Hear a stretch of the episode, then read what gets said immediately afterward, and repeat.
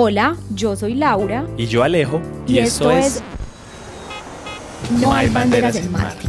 Un espacio que hemos creado para compartir todas esas historias de viajes no posteadas. Con nuestros invitados abordamos el lado B, ese que pocos conocen, las decisiones, las experiencias y las consecuencias de irse, quedarse o volver.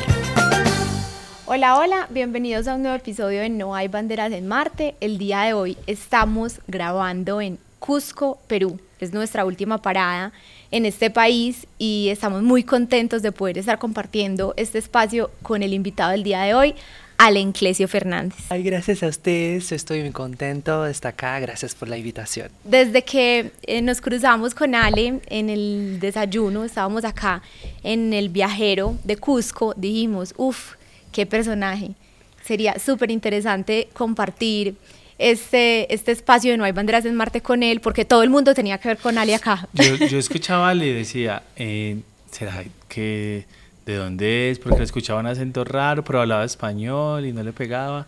Y bueno, Ale, eh, muchísimas gracias en realidad por Hoy es el, el, day off, el día libre de, Ale, y lo está gastando con nosotros. Eh, muchísimas gracias, Ale. Gracias a ustedes, estoy contento. Vamos a darles un poquito de contexto para que nos vamos conectando todos con la historia de Ale. Resulta que Ale hace más o menos dos meses, podríamos decir que alrededor de dos meses, salió de Brasil. Ale es de Río de Janeiro y emprendió una aventura hace dos meses. Ale, ¿cómo nace esas ganas de dejar el país? De, y, y ojo, que me pareció súper interesante esta parte y es que es una aventura sin plan. O sea, esta es la verdadera aventura. Él salió de Brasil diciendo, voy a arrancar y lo que me vaya deparando el camino. Usualmente las historias que contamos es como, yo siento que esta es una historia en perspectiva y o sea que está pensada hacia adelante porque es, hace muy poquito salió Ale, usualmente las historias son como cómo le fue, qué pasó, qué hizo, y eh, en esa historia es qué vas a hacer, ¿cierto? Y la motivación sobre todo que tuviste para salir de viaje. Ale, si no nos entiendes algo, porque hablamos muy rápido, eh, nos preguntas. No, hay, ningún problema. Que, que esto es libre. Aunque sabemos que tu español es súper bueno. Igual estoy aprendiendo a hablar español. Entonces, bueno, la pregunta, respondiendo a la pregunta, yo soy un explorador, me siento un explorador, creo que por mi signo, porque soy Libra con ascendente en Sagitario, entonces me gusta la aventura, me gusta viajar, me gusta conocer gente nueva, nueva comida, nueva cultura, nuevos tragos, me encanta la novedad. Entonces soy un clásico aventurero y bueno, siempre tuve el sueño de viajar para fuera de mi país porque en mi país ya había disfrutado, y conocido muchas cosas y quería salir para conocer otras cosas. Pero antes no me sentía listo para hacer lo que estoy haciendo ahora. Y soy una persona muy analítica, no sé si se dice analítica. Sí. Soy muy analítico, estoy siempre me analizando, estoy siempre mirando a mí. Entonces, eh, yo notaba que no, no, era el momento para hacer lo que estoy haciendo. Pero cuando lo hice 29 años, eh, pensé, bueno, ya tengo 29 años, ¿cuándo me voy a salir de Brasil? ¿Cuándo me voy a tener una aventura más, más increíble, más, más nueva? Entonces pensé y me hice una promesa que cuando completase 30 años estaría fuera de mi país. Y bueno, soy una persona que no hago muchas promesas, la verdad, pero cuando las hago, tengo que cumplir. Entonces, de los 29 hasta los 30, planeé mi viaje para hacer lo que estoy haciendo ahora. Y tenía una vida muy linda, muy hermosa, con, con buenos amigos, buenos amores, buen trabajo, una buena casa, pero necesitaba salir de mi zona de confort para hacer como un desafío conmigo mismo y tener esas experiencias que, que estoy teniendo ahora. Ale, a mí me parece eh, como que tocaste un punto muy crítico para mí y es el tema de los 30 años. ¿Por qué te lo digo? Porque yo siento que sí, cuando uno cumple 30 años, como que analiza un poco la vida de una forma diferente. como que dice uno, bueno, ya los 20 se están terminando. Ya soy un adulto de sí, verdad. ya no sé como tan joven, o sea, sigo siendo muy joven, pero hay unos cambios, ya debo, debo también pensar en otras cosas en la vida, por lo menos me pasó a mí, yo, yo pensaba mucho, bueno, voy a cumplir 30 años, voy a cumplir 30 años, incluso estaba súper nerviosa, y desde que cumplí 30 años, mi vida inclusive ha sido mejor, pero sí, sí le cambia a uno como un poquito la forma de pensar. ¿Qué sentiste? ¿Por qué fue como tan significativo ese número 30? La verdad que yo sabía que 30 es una pasaje, es un momento de transfo- transformación, cambios.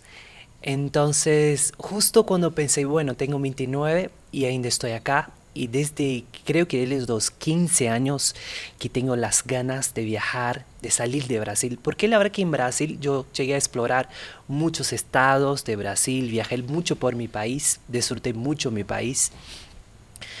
Pero cuando lo hice 29 pensé, con los 30 es un momento muy significativo porque mis amigas y amigos que ya tenían 30 me hablaban, Ale, los 30 es un momento muy especial de transformación. Entonces pensé, creo que el, el momento perfecto para hacer esta viaje po- porque quería como me conectar conmigo más, quería tener más maturidad también, porque tengo una alma de niño, así tengo, me gusta, todos me hablan que Ale es, tienes un, un- una alma así de, de niño, de crianza, como se dice en Brasil. Pero quería como tener más maturidad, me conectar más con mi espíritu, aprender un poco más sobre este lado de espíritu también, que antes en Brasil yo no conocía mucho. Y justo elegí desde, los 29 hasta los 30, elegí Perú para empezar, justamente porque Perú tiene esta conexión con la espiritualidad. Entonces se nota que acá, en Machu Picchu, en los Valles Sagrado, en todos los lugares acá en, en Perú, específicamente acá en Cusco, hay una conexión con la espiritualidad. Y justo estoy sintiendo durante esos dos meses que estoy acá, me siento más cerca de, de mi lado espiritual.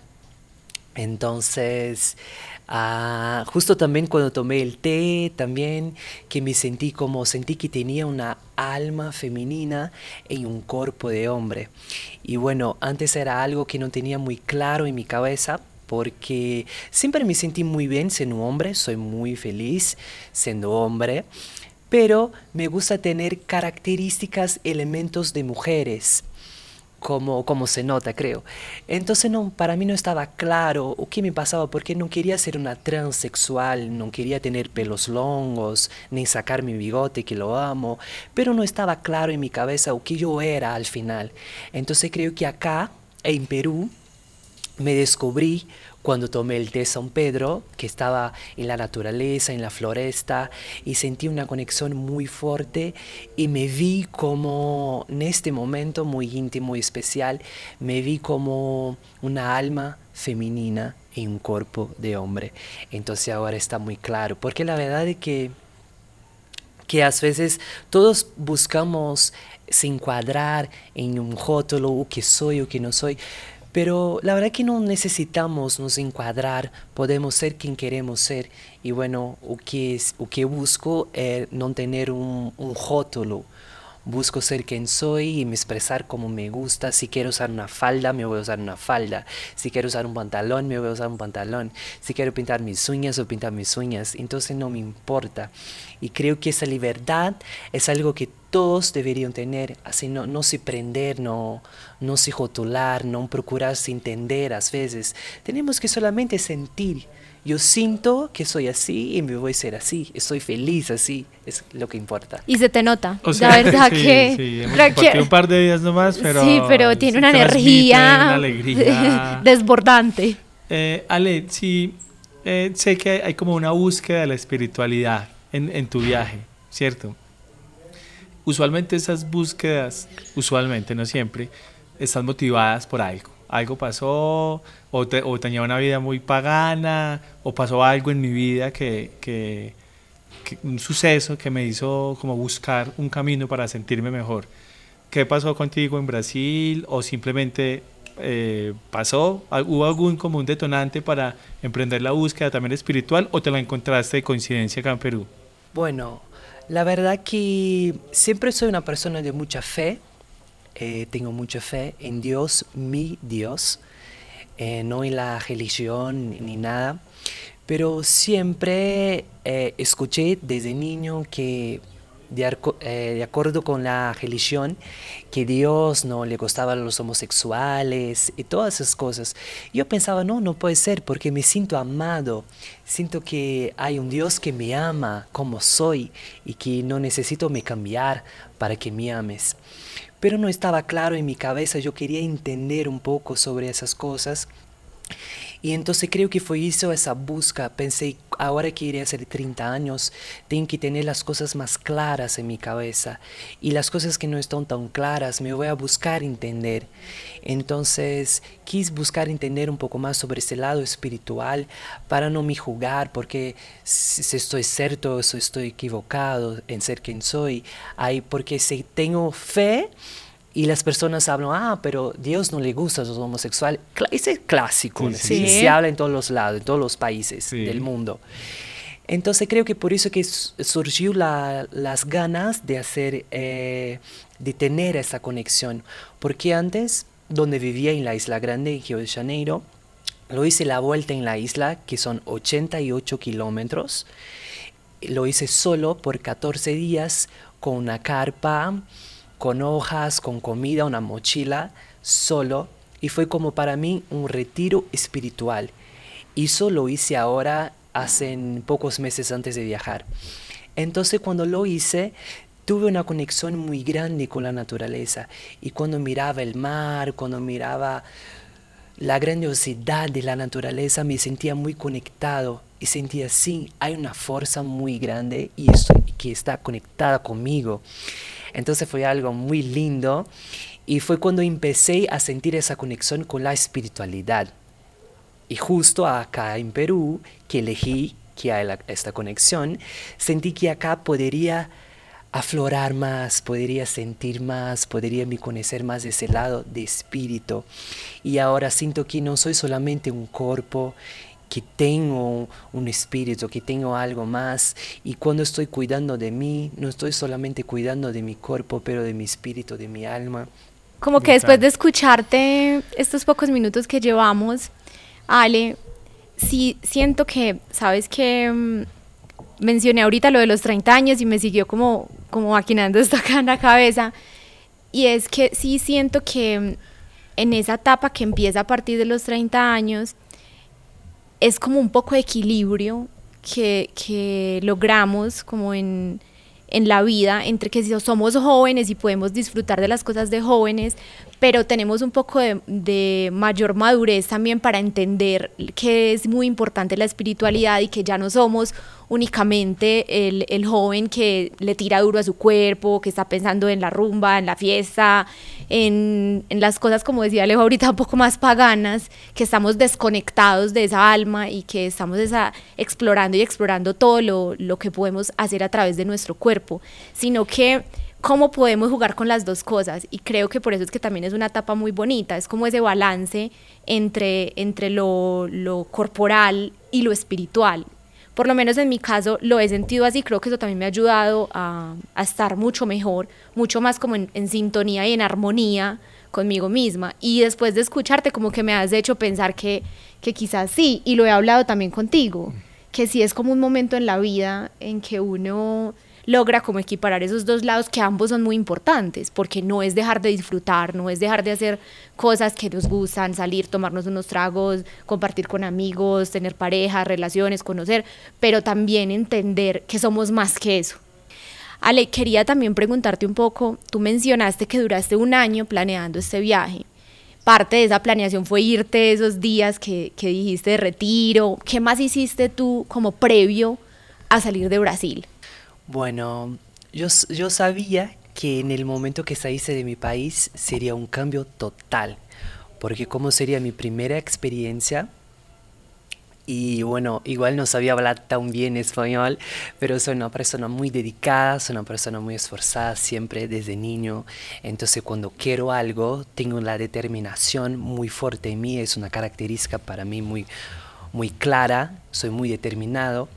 Entonces pensé que bueno, sería muy bueno intentar una cultura nueva y justo creo que la principal preparación fue justo cuando fiz esta travesía en la isla.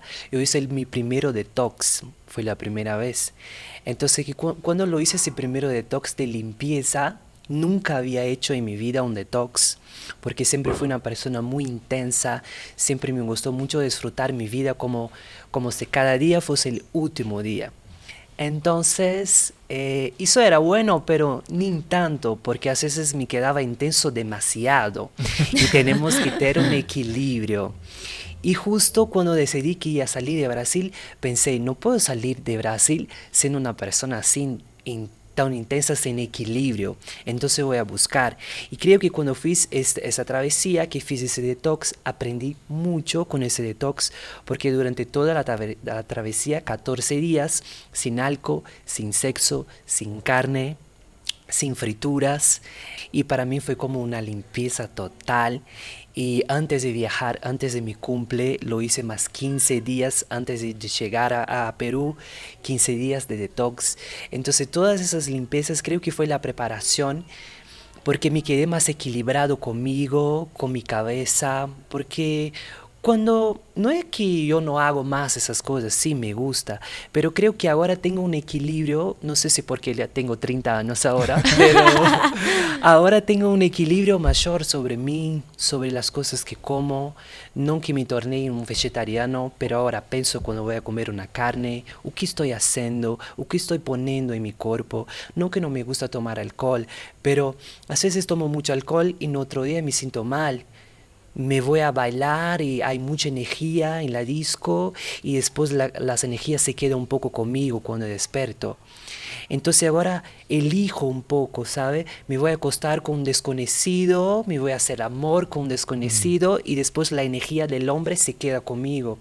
Entonces ahora tengo este entendimiento, conciencia, conciencia que no tenía entonces busco siempre este equilibrio que fue lo que me inspiró hacia mi viaje y que ahora sigue conmigo y me quedo impresionado porque pensé que era solo una preparación para, la para viajar, pero ahora se quedó algo que siento que voy a hacer detox para toda mi vida.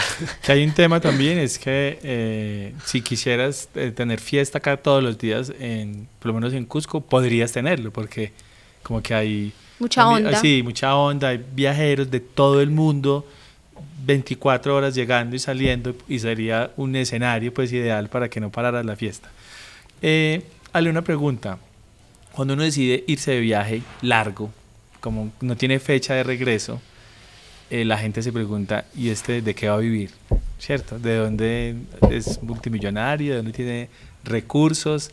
Eh, en el caso tuyo tienes un plan para un tiempo, pero dejas que fluya.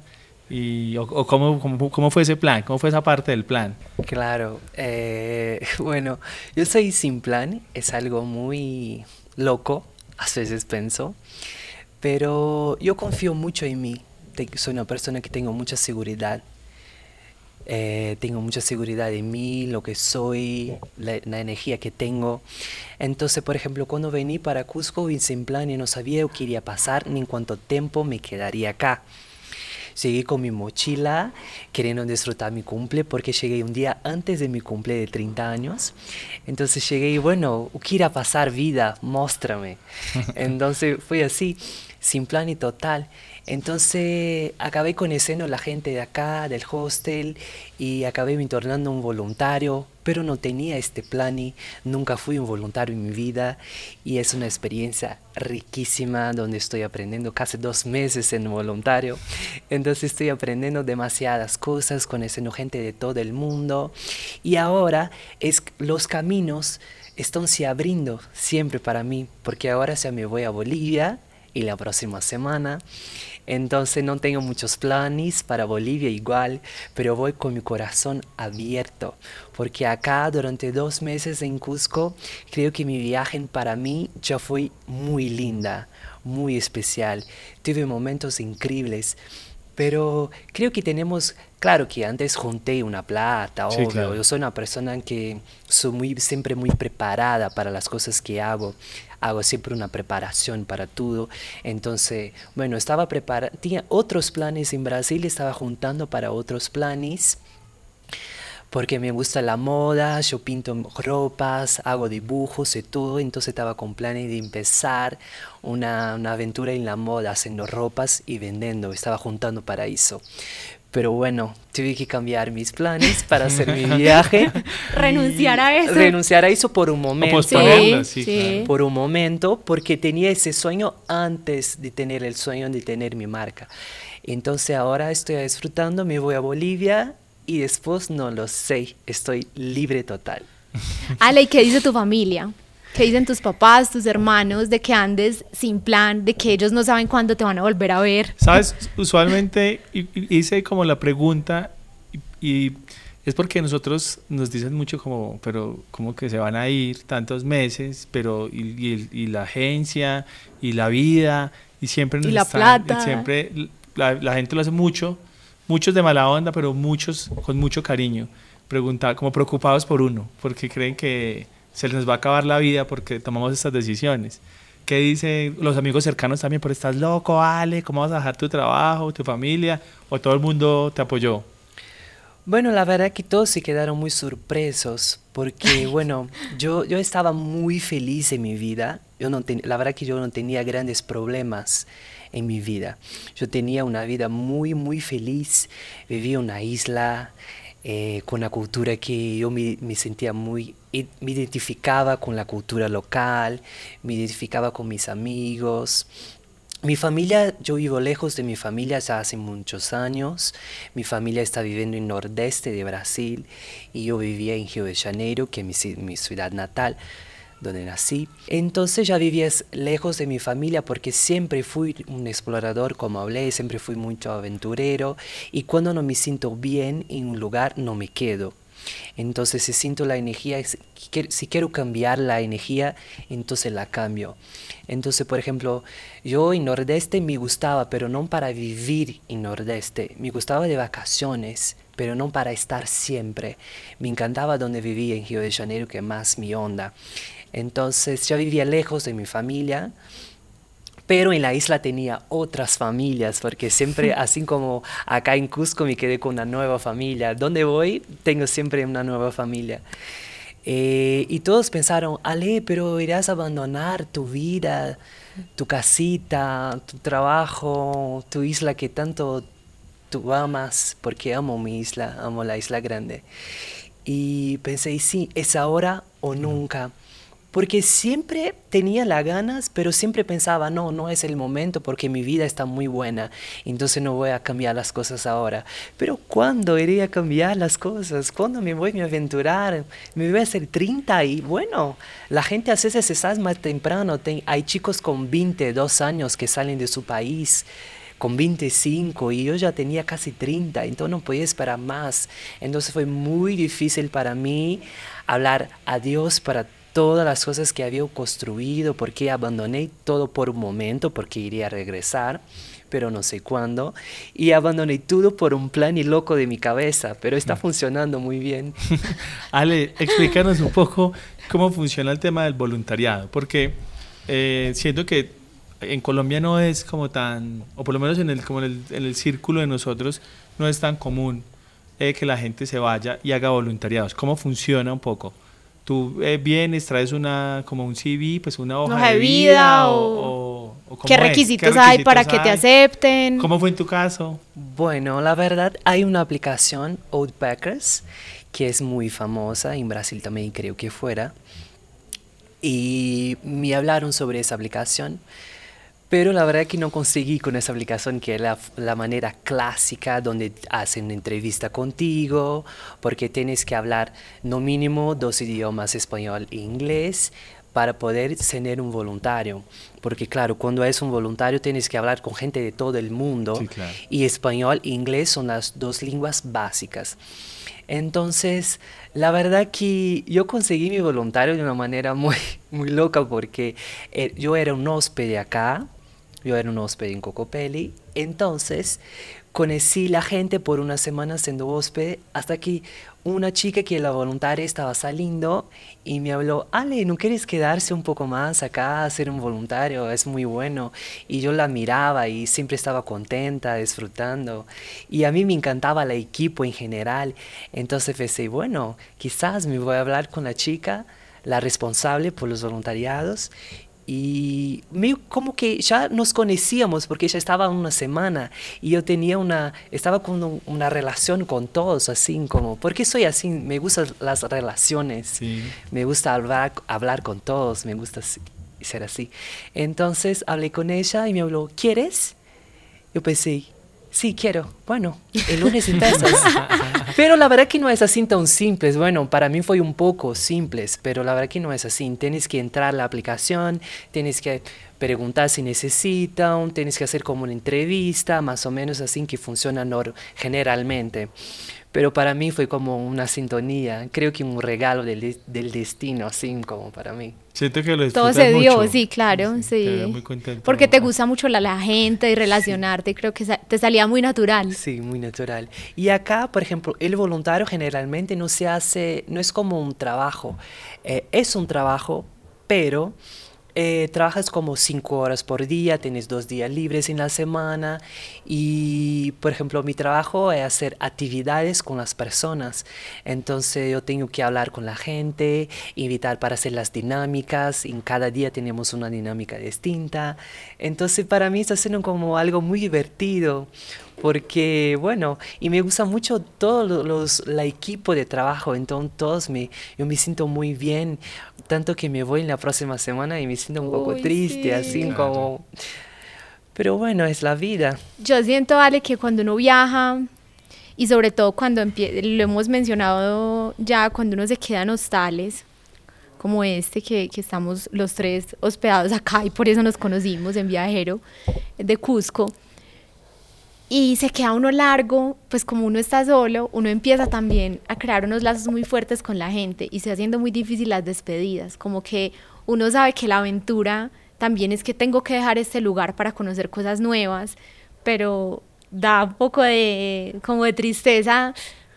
Voy a empezar de nuevo en otro lugar cuando ya había construido acá como esa familia, un equipo con el que ya te conocen, con el que sales, con el que puedes ir a comer, con el que comparten cosas. Y ahorita vas a Bolivia. ¿Cómo te sientes con ese nuevo paso que vas a dar? Bueno, difícil. Yo me siento, tengo un conjunto de sensaciones porque, bueno, la verdad que yo no est- estoy y no estoy acostumbrado a, a decir adiós. Ah, no me gustan las despedidas. A mí me gustaría más salir sin hablar porque siento que, claro, que cuando me voy a despedir me voy a llorar, me voy a quedar un poquito triste.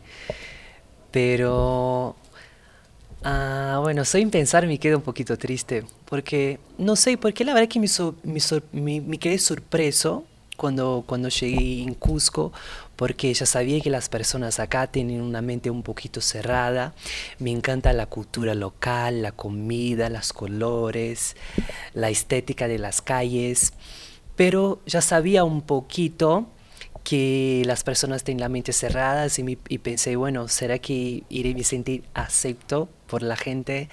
¿Será que quiero pensar así como eh, seré un poco distinto de los demás?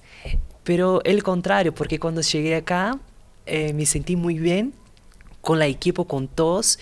Y todos, a, a veces cuando, me, por ejemplo, me voy a salir, el seguridad me pregunta, Ale, ¿pegas un, un buzo, un, cas- un casaco? ¿Cómo se dice Sí, casaco? Un Pe- buzo. Pegas un buzo, irá a hacer frío. Entonces son, son cosas, son, son cuidados que tienes como, como un papá, como... En, eh, hablo de él, pero en general Todos. todos son así. Entonces no sé qué me espera en Bolivia. No sé si las personas en Bolivia serán así también.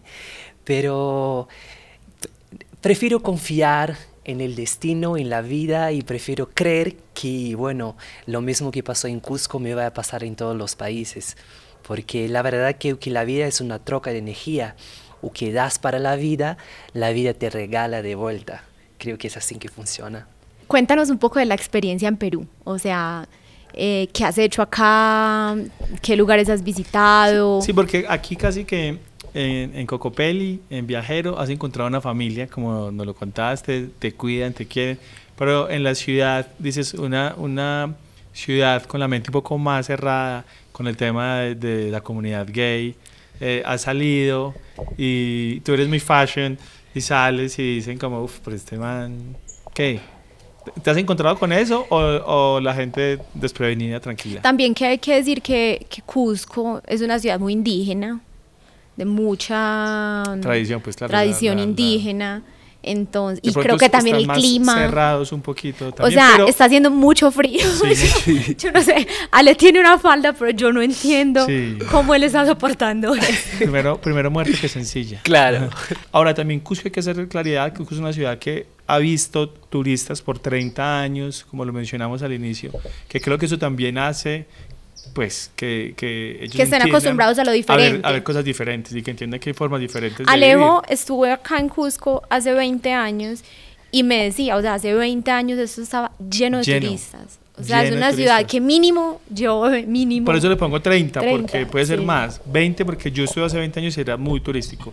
Entonces, bueno, Ale, ¿cómo, cómo ha sido ese encuentro? Porque también en- tenemos entendido que Brasil es muy mente abierta con el tema de la comunidad gay. Es muy progre y, y lo entiende, no es discriminación. ¿Cómo ha sido la experiencia acá? Bueno, la verdad que en Brasil yo me sentía así muy libre, con mi estilo, con la forma que soy, no tenía ningún problema y donde vivía también todos me amaban por ser así al- auténtico y siempre fui así desde niño, normal para mí. Pero creo, confieso, que embora me encanta Perú, me encanta todo acá, Cusco, hablando de Cusco, creo que siento que las personas en general están un poco, no están tan abiertas a la diversidad. Entonces, no hay, las personas en la calle son muy, muy parecidas, son todos muy parecidos, todos siguen una línea. Tanto que siempre cuando me voy a caminar por la calle, siento un pequeñito incómodo así. Mm. No tanto, pero bueno, un poquito, pues, porque para mí es, es algo raro. Porque todos me miran como si, ¿qué pasa con esa persona? ¿De dónde eres? ¿De, de qué planeta vino esa persona? Entonces me miran fuerte, me miran mis uñas, me miran, no sé, mi estilo, me miran mucho acá. Y eso para mí es algo distinto. Pero comprendo, porque es un equilibrio, porque hay personas que me miran así y hay otras cuando me voy a comprar algo en una tienda o cuando me voy a comer en un restaurante o algo así, me tratan muy bien como, Qué, qué corajoso de ser distinto, porque acá no se ve solo los turistas, pero no hay muchos homosexuales en la calle, no hay muchas personas con estilos distintos, como hablé, son todos muy parecidos. Creo que es algo cultural, bueno, a mí no tengo ningún problema, pero siento que está un poquito cerrado a veces y esta creo que único, única cosa mala de, mi viaje fue eso, fu- fueron las miradas como me jugan así, me miran y me jugan, pero no todos. Yo siento que hay dos cosas ahí, a ver, lo pienso, y hay dos tipos de mirada. Estoy especulando, que no, no lo he vivido, pero... Y es una de qué mal, como De rechazo. de rechazo, y otra de, De sorpresa. sorpresa. Porque claro, uno tampoco puede exigirle a la gente que, que entienda algo que nunca, nunca ha visto, visto. antes. Sí puede generar sorpresa, pero no no necesariamente... necesariamente la sorpresa es mal. Es, es mal, exactamente. Pero seguramente sí debe haber gente como en todo el mundo que porque estás haciendo eso o porque te vistes así. que se Sí, incomoda. Me pasa a mí todavía con el pelo, que es la cosa ya más normal del mundo, hombre de pelo largo, yo tengo Ay, pero yo me río. Pero yo a veces, claro, la hora me dice, mira para atrás y hay una viejita detrás de mí como diciendo Es que, "Sí, sí, sí, sí, qué como horror ese pelo". gas", sí, como la gente me. A mí en realidad me da risa. Todavía hay gente que me, que me, o que me relacionan automáticamente con drogas. O sea, yo estoy en la calle, yo salgo a caminar, salí a caminar y me ofrecen de una hey, eh, me Línea- línea se, de- se quiere una línea de Nazca. Y, y yo decía, "Eh, entiendo también, no, no, no me enojo, eh, pero, pues, es como también cargar, porque decides estéticamente hacer algo como con un peso, porque la gente te asocia automáticamente. Sobre todo, cosas. yo pienso que, supongamos en el caso de ustedes dos, no me parece tan delicado porque yo siento, por ejemplo, que Ale es una persona supremamente segura de lo que es y pues podrá ser un poquito incómodo, pero pues pasa. Lo mismo tú, pues... eh, Sí, a mí me da sí, risa. te da risa y, o sea, serán dos minutos de, pero ya no pasa nada.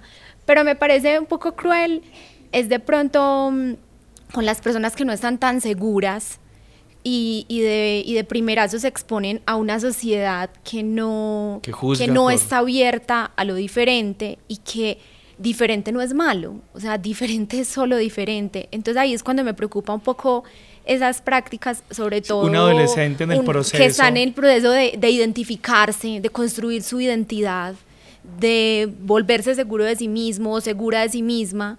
Entonces, eso es sobre todo lo que, lo que me preocupa a mí y que en esas etapas de la vida eso genera unas marcas muy fuertes, que no son tan fáciles de, de borrar, son cicatrices que van quedando y que si todos como sociedad pues entendiéramos que eso hace daño, que eso afecta a mucha gente y que no todo el mundo tiene como el coraje, como lo decías vos, Ale, Coraje. de pues de sobreponerse a eso y decir, pues que pues entiendo y no me importa porque yo soy lo que soy y no va a cambiar por eso, pero no todo el mundo está en esa en esa posición. También cuando uno se va de viaje, eh, se encuentra con unas cosas que uno no se debe imaginar.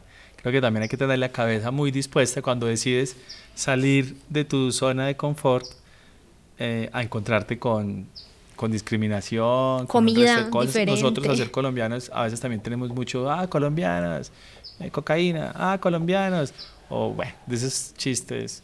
Y también hay que tener un poquito la mente abierta y es que pues, la gente también tiene unas versiones muy pequeñas del mundo. Y pues yo los entiendo. Es- también estamos mejorando. También el mundo se va abriendo más. se- Seguramente en unos años la historia en el mundo va a ser eh, pues mejor en cuanto a la discriminación, a, a la diferencia. Creo que el mundo cada vez eh, cede más ante esas presiones a, a comunidades o a minorías. Bueno, Ale, Bolivia. Hasta ahora vamos, vas el viaje a Bolivia y ahí, de ahí en realidad no tienes absolutamente ningún plan. A Argentina. ¿Algún país en mente, al- algún lugar destino que tengas. que soñado? soñado, sí. Bueno, la verdad es que tengo muchos amigos en Argentina. Tengo muchos amigos. Y, pero justo elegí Perú, el primero porque quería elegir un país donde no, conocía a nadie. Entonces, Sí. que, que fuese un desafío completo. Me voy solito y que pase lo que tiene que pasar. Entonces ahora iré bajando, entonces me voy a Bolivia porque está cerca de Perú y porque hay lugares como Copacabana, que hay en Brasil también una Copacabana. Sí, Eh. Y bueno, quiero conocer la Copacabana de, De Bolivia. de Bolivia. Eh, hay La Paz también, con muchos lugares lindos, con la naturaleza, porque la verdad que estoy en un momento que no estoy buscando muchas fiestas. Entonces estoy, eh, como hablé, en un lado más espiritual. Entonces me quiero lugares donde pueda tener una conexión con la naturaleza, como lo hice acá en Perú cuando me fui a Machu Picchu, cuando me fui al Valle Sagrado, cuando me fui a todos los lugares de la naturaleza donde me conecté, acá quiero hacer lo mismo ahora en Bolivia. Entonces no tengo tantos planes, pero también me gustan los lugares que no son tan famosos. Entonces acá en Perú me fui a lugares, eh, conocí mucha gente, como hablé, entonces a- a- conocí personas locales que me llevaron a lugares especiales donde no hay turistas.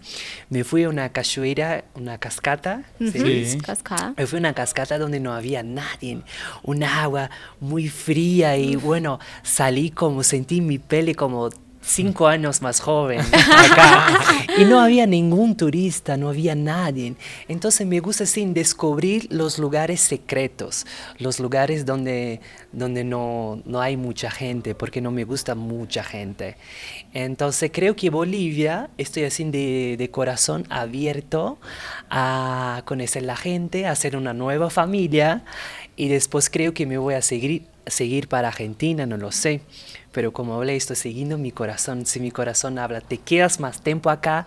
Yo sé, tengo claro que mi casa está en la Isla Grande, en Río de Janeiro está mi casa, es mi lugar en el mundo donde me siento totalmente feliz y completo. Y ahora estoy buscando experiencias, estoy buscando mi sentir completo por un momento en un lugar y después seguir y mi sentir completo en otro lado. Y así seguí, seguí, seguí hasta volver a mi país que no sé cuándo, será. Pues, ¿sabes qué? Puedes subir a Colombia y bajarte, pasar a Venezuela y bajarte por el norte de Brasil, Sao Luis, y llegas a visitar a tu familia. Todos me la verdad que todos me hablan muy bien de Colombia y hablan que Colombia es un poco similar con Brasil. Muchas fiestas, muchos bailes, y las personas muy contentas, con la mente más abierta para todo en general. Entonces, bueno, estoy acá en Perú, estoy conociendo mucha gente que está viajando también. Hay mucha gente que está haciendo lo mismo que yo. Y personas que están lejos de su familia, personas que salieron, salieron de su zona de conforto, que hablaron no para su vida y hablaron, bueno, voy a intentar algo nuevo. Y no porque estaba infeliz, porque la verdad para hacer lo que, lo que estamos haciendo, lo que estoy haciendo, no es necesario estar infeliz y pensar, bueno, me ah, voy a buscar la felicidad. No, porque la felicidad está dentro de nosotros.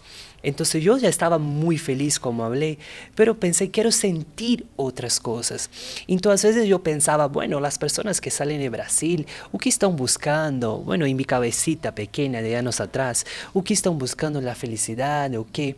Pero no, así como todos los viajeros que vengo encontrando, están todos mucho en sintonía, están felices, buscando solamente experiencias y vivir cosas distintas de su vida, porque acá en Perú viví cosas que jamás iría a vivir en Brasil. Y ahora me voy a Bolivia y voy a vivir cosas que jamás iría a vivir en Perú. Me parece algo muy chévere y es que cuando uno está viajando y se va encontrando estas personas en el camino, eh, se vuelve muy chévere porque hay una retroalimentación del camino y del viaje. Cuando uno está viajando solo, pues está muy concentrado en la experiencia de uno y no tiene con quién como que contrastar eso que va viviendo. Pero a mí me parece muy interesante como poner en común, ve, estuve en Colombia y estuve en Colombia y estuve en Colombia y qué tal te pareció y ver cómo las experiencias también son tan diversas y todos tienen, aunque sea el mismo lugar, aunque sea la misma ciudad, aunque sea lo mismo, una versión, diferente. de lo mismo, porque es que las cosas como las vivo yo no las vas a vivir tú y cómo y cómo poner como en común esas experiencias me parece que es muy bacano cuando uno, por ejemplo, en estos lugares como los hostales que puede ir compartiendo con gente que está haciendo algo similar a lo que está haciendo uno. Y ahí te quería preguntar una cosa, Ale, y es cómo te las llevas con la soledad. Eh, eh, bien o yo soy, es mi gran enemiga. Eh, y, creo que un hostal es un escenario ideal para no sentirse solo, porque. Eh, y, creo que los hostales nacieron un poco con esa finalidad, ¿no? Viajeros solos que se encontraban y compartían rutas, experiencias. ¿Cómo ha sido tu experiencia de viajar solo? Que es una gran decisión. Sí, para mí es excelente. Me encanta mi soledad, me encanta estar solo conmigo, me encanta tener el colectivo, me encanta hablar con la gente, pero como un buen libriano que soy, me gusta el equilibrio. Entonces, como me encanta la gente, me encanta a mí solo. Entonces, para mí es increíble poder, bueno, hoy quiero eh, hablar con la gente. Hoy no quiero hablar con nadie. Hoy quiero salir y, explorar algo. Y bueno, pregunto a la gente, ¿qué hay para hacer? Y me, dije, bueno, puede ir al Templo de la Luna, por ejemplo, que es un lugar magnífico, muy lindo, muy espiritual, muy maravilloso. Creo que uno de los mejores lugares donde me fui, este templo y me fui solo. Entonces no solo para este templo, pero para muchas cosas. Entonces me gusta mi compañía, me gusta estar conmigo, me gusta estar disfrutando, comer solo una comida, tomar un trago solo, hacer cosas solos. Entonces la verdad que no tengo ningún problema con la soledad. No tengo, nunca tuve ningún problema. A mí me encanta, como hablé, soy muy equilibrado. Entonces me encanta tener muchos amigos y tengo, siempre cuando me quedo en un lugar, tengo una facilidad para tener amigos, porque me encanta abrazos, me encanta bailar, disfrutar, pero también me encanta estar solo. Ale, ¿cuánto pesa tu maleta? La verdad que no la pesé, pero hay... Soy un viajero un poco inexperiente, porque, porque la verdad, bueno, me gusta mucho la ropa, mi outfit, mi outfit, tengo muchos, muchos looks distintos. Y justo cuando estaba haciendo mi maleta, mi mochila... Tú me cuentas desde a mí ando como rabia con él. ¿Sabe? Perdónale, ¿sabe qué quiere hacer? Nosotros nos quedan meses de viaje. Ya viste con la cantidad de equipos que viajamos. Vamos para Bolivia, luego para Argentina, luego para Uruguay. Y él no admite que yo no puedo tener looks. O sea, No, que no, ¿y que no puedo tener, quiere- no tengo qué quiere derecho a nada. Quiere comprar un tapete para el apartamento. Yo, pero, ¿Sabes qué es un tapete? Sí. Como una alfombra. Sí. Digo, Pero ¿cómo va a comprar un tapete si no, casi que no traemos chaquetas para el frío y va a comprar un tapete para llevar? Entonces, ve. Eh, todo el tiempo, todo el tiempo me, me niega, me niega todo. Yo iba a traer, yo voy a armar, eso no lo puedes empacar, eso no lo puedes llevar, pues yo en todos los episodios con la misma ropa. No, pero hay, hay que ser, hay que ser, No, por favor. te- tenemos que viajar con Ale, te puedes poner cosas de Ale, Ale te puede prestar unas presta. cosas. Ay, no. Es muy difícil porque le toca a uno renunciar a muchas cosas. Y Sí, la verdad que uno sí muy cortos de ropa, la verdad. No, y uno sí siente el cansancio. O sea, con, con los meses. Sea, yo siempre digo, una cosa es irse ocho días o diez días para un lugar, pero uno sí siente que se vuelve demasiado incómodo y que puede incluso uno ir botando cosas. O sea, Ah, que sí, por estar que- cuidando tanto, se te pierden cosas sí, importantes. siempre normal. Entonces sí hay que aprender un poco a ser práctico, pero como yo sé que es tu primera vez saliendo del, del país, me parece muy importante como que nos cuentes cómo fue esa experiencia de la empacada, inclusive porque ayer nos encontramos unas colombianas acá en el hostal y la primera pregunta que me hicieron es, ¿ustedes están viajando tan largo y cómo empacaste? Y yo sé que es como un, un concern, como una preocupación de la gente y que uno pues ya con el tiempo y la experiencia le va restando importancia, pero al principio uno, a uno uno le cuesta. Voy a decir una cosa, Ale, y me van a matar muchos por esto, pero lo voy a asumir.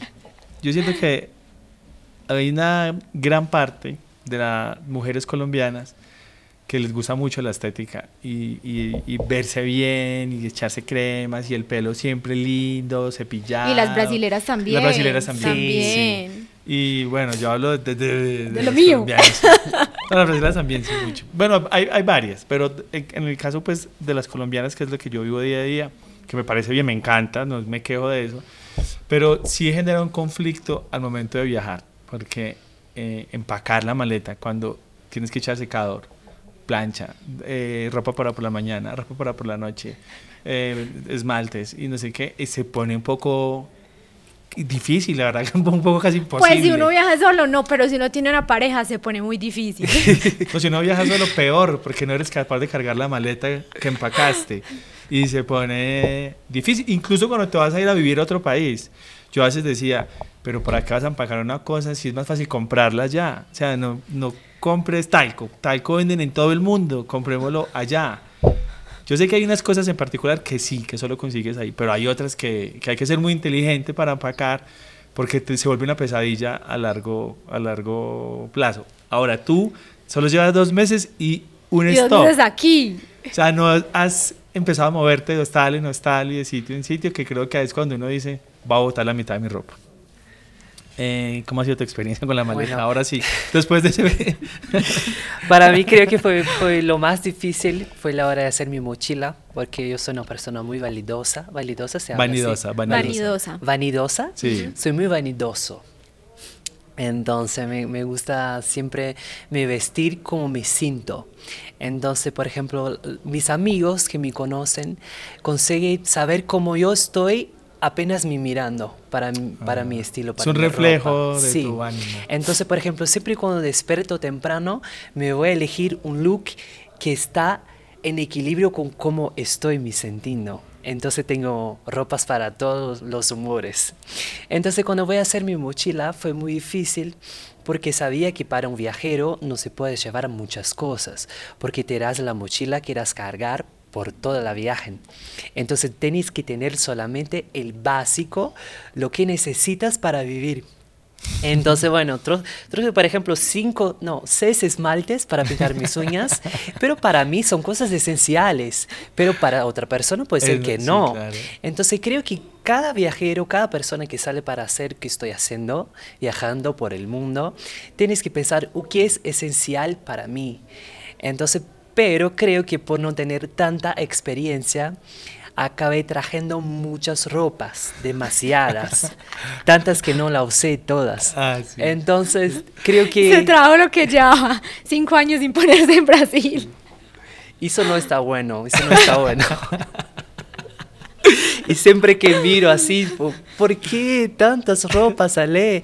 Tanto que estoy caminando en la calle, veo ropas lindas acá en Perú porque son todos muy ah, coloridos. Los looks peruanos son lindos. Muy lindos, mucho, Entonces peso, quería comprar, pero no tengo espacio en mi mochila, entonces ¿dónde voy a poner? Entonces es un desafío, pero bueno, para las personas que van a salir para viajar, por favor, no tragan tantas ropas. Ale, y, y Río es caliente. O sea, en Río hace mucho calor, tengo entendido. Y, y, usualmente cuando uno vive en una ciudad caliente, pues no tiene, no está preparado para el clima de Cusco que, o La Paz, que, que en realidad es muy, de noche se pone muy, frío. Eh, ¿Te tocó comprar cosas o, armaste ahí? Eh, ¿cómo, ¿Cómo te preparaste para el frío? Que es otra que pasa mucho y es que, claro, los que vivimos en, en climas templados, a veces empacamos muchos sacos porque creemos que es la solución. En vez de tener una muy buena chaqueta, tenemos como muchos pequeños sacos. porque claro, una pequeña, una chaqueta muy grande, por ejemplo, en la ciudad de nosotros, pues nunca te la vas a poner. Es imposible ponértela en Río. No, pues mira la que, mira la que me hizo ayer. Estábamos caminando y yo tenía muchísimo frío, pues mucho. Entonces yo le dije, yo creo que yo me debería comprar un gorrito. Entonces me va diciendo, pero eso no te lo vas a volver a poner. Ah, no, si usted quiere, yo compro el gorrito y me lo pongo todos los días en Medellín. En Medellín hay un calor. ¿Cómo? o sea, él quiere que yo compre. Obvio que voy a comprar el gorrito y me lo voy a poner acá cuando esté en Cusco y en Bolivia. Obvio no me voy a poner el gorrito en Medellín. Ale, hemos viajado mucho y tenemos. Ella tiene muchos gorritos en Medellín. Y no lo trajo, no trajo gorrito. Pero porque él me dijo que no me cabía. Ha comprado un gorrito. Pero tú acabas de decir, ¿para qué voy a traer, llevar el gorrito si en Cusco venden gorritos? Pero tienes que tener regalos también. Tienes que comprar regalos para ti de ah, sí. dónde estás. no lo compró. Perfecto, lo. Lo compré. Qué bueno, porque hay cosas que soy acá, hay cosas que soy en Cusco, en Perú. Te va a Bolivia, te va a Colombia, a Brasil. Me compré esta pulsera. Yo creo que hay que muy linda. Y entonces me la compré y entonces yo le dije, tranquilo que eso no ocupa espacio en la maleta, yo me la llevo puesta hasta Yo creo que lo que podría hacer uno, que me parece bien, es sacar cosas, poner que otra persona se ponga algo nuevo para él y tú eh, que te compras cosas de acá, me, parece.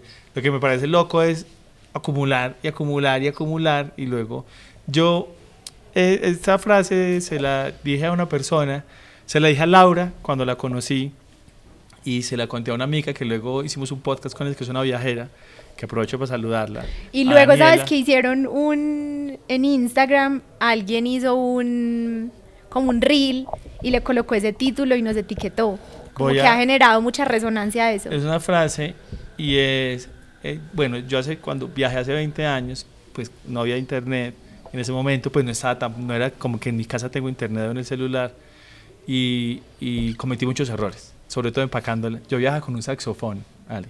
Porque yo tocaba saxofón en los semáforos para pedir plata.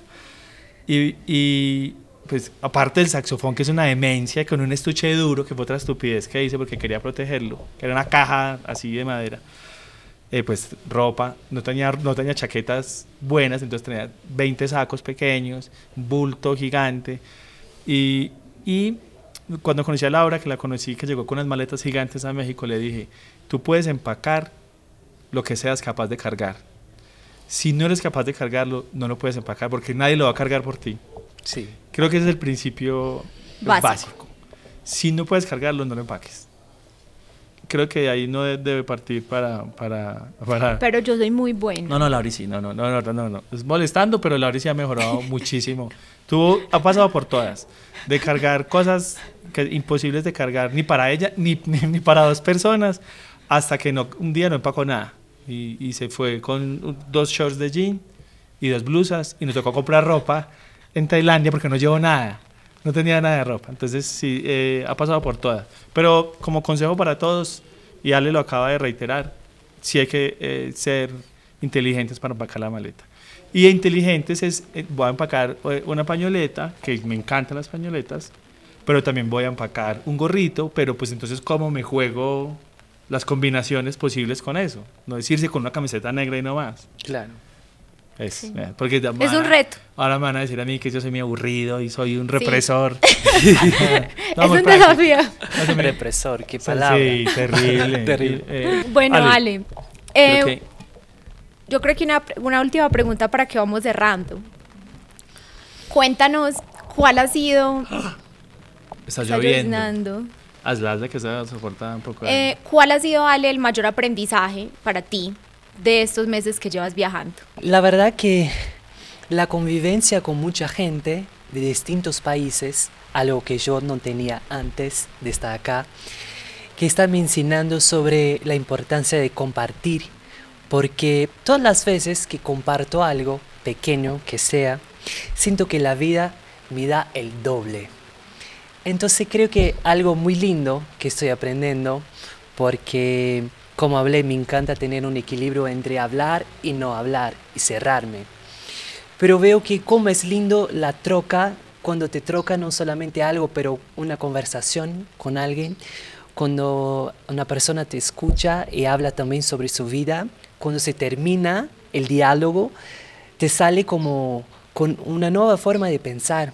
Entonces creo que mi mente siempre fue muy abierta, pero creo que ni tanto, creo que estoy aprendiendo a abrir más, tanto que consigo entender la gente cuando no me entiende, cuando me mira raro, consigo entender que todos tenemos nuestro tiempo, todos tenemos nuestro tiempo, pero si queremos, queremos aprender, si queremos evoluir, evoluimos, pero si no queremos, nos quedamos siempre en, la mismo, en el mismo lugar.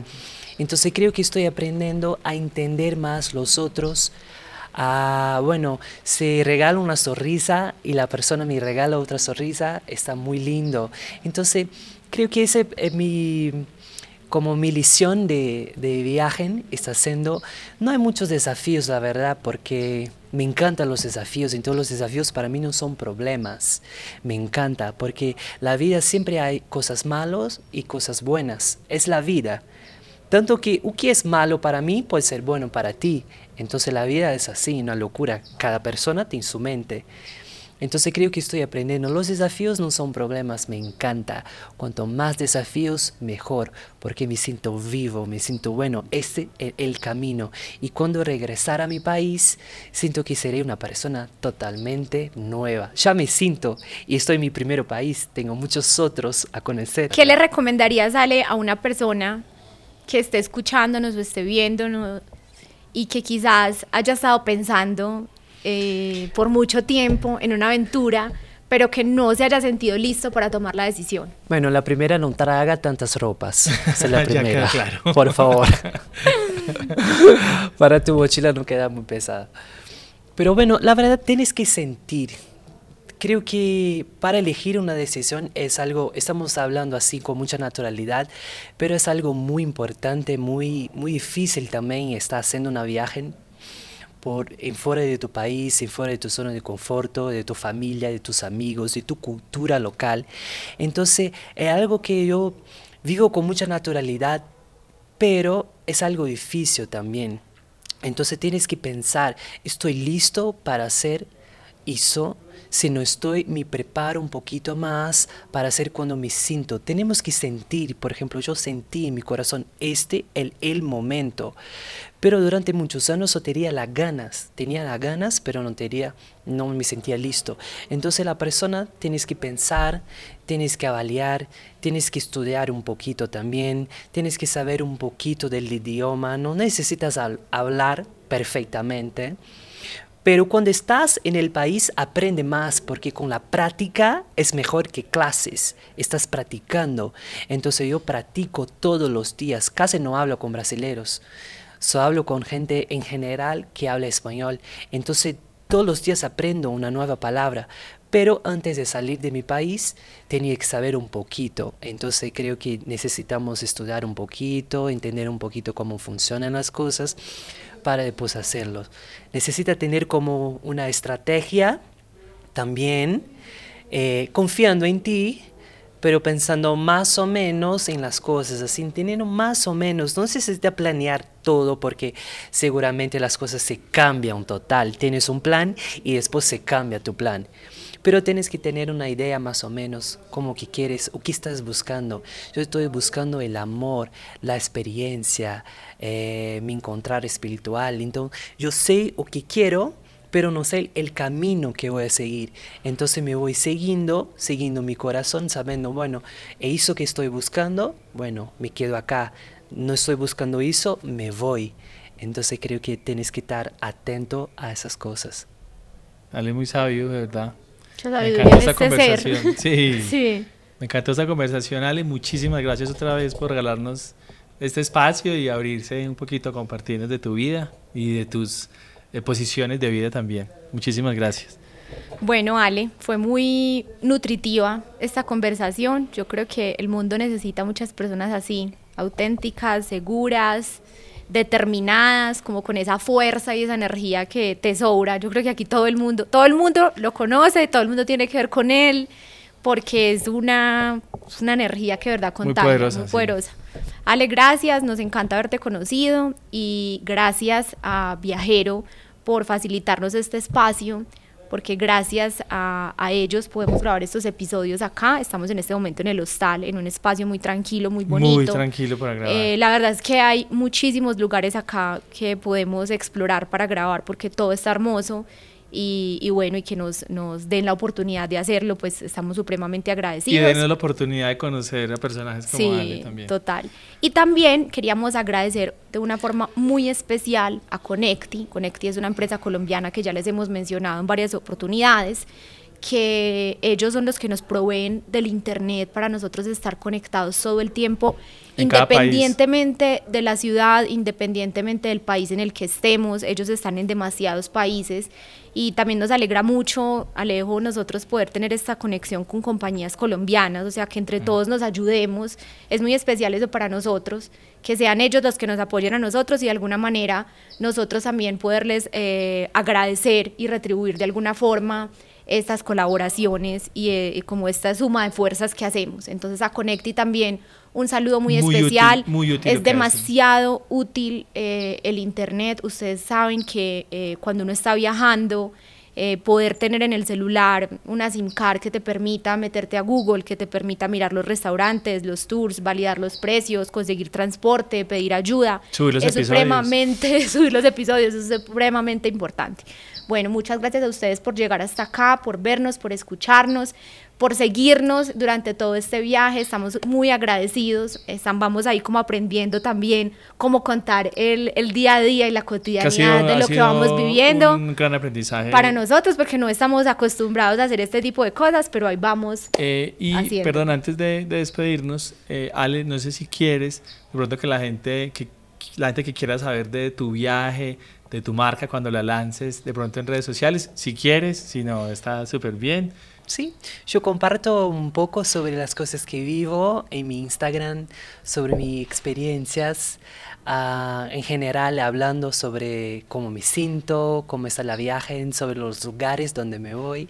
Entonces mi Instagram es ale con dos E, A, L, E, E Ah, no sé cómo se dice. Arroba. underline. Ah, underline, eh, bajo. Guión bajo, aventurero. Ale con dos C y bajo, aventurero.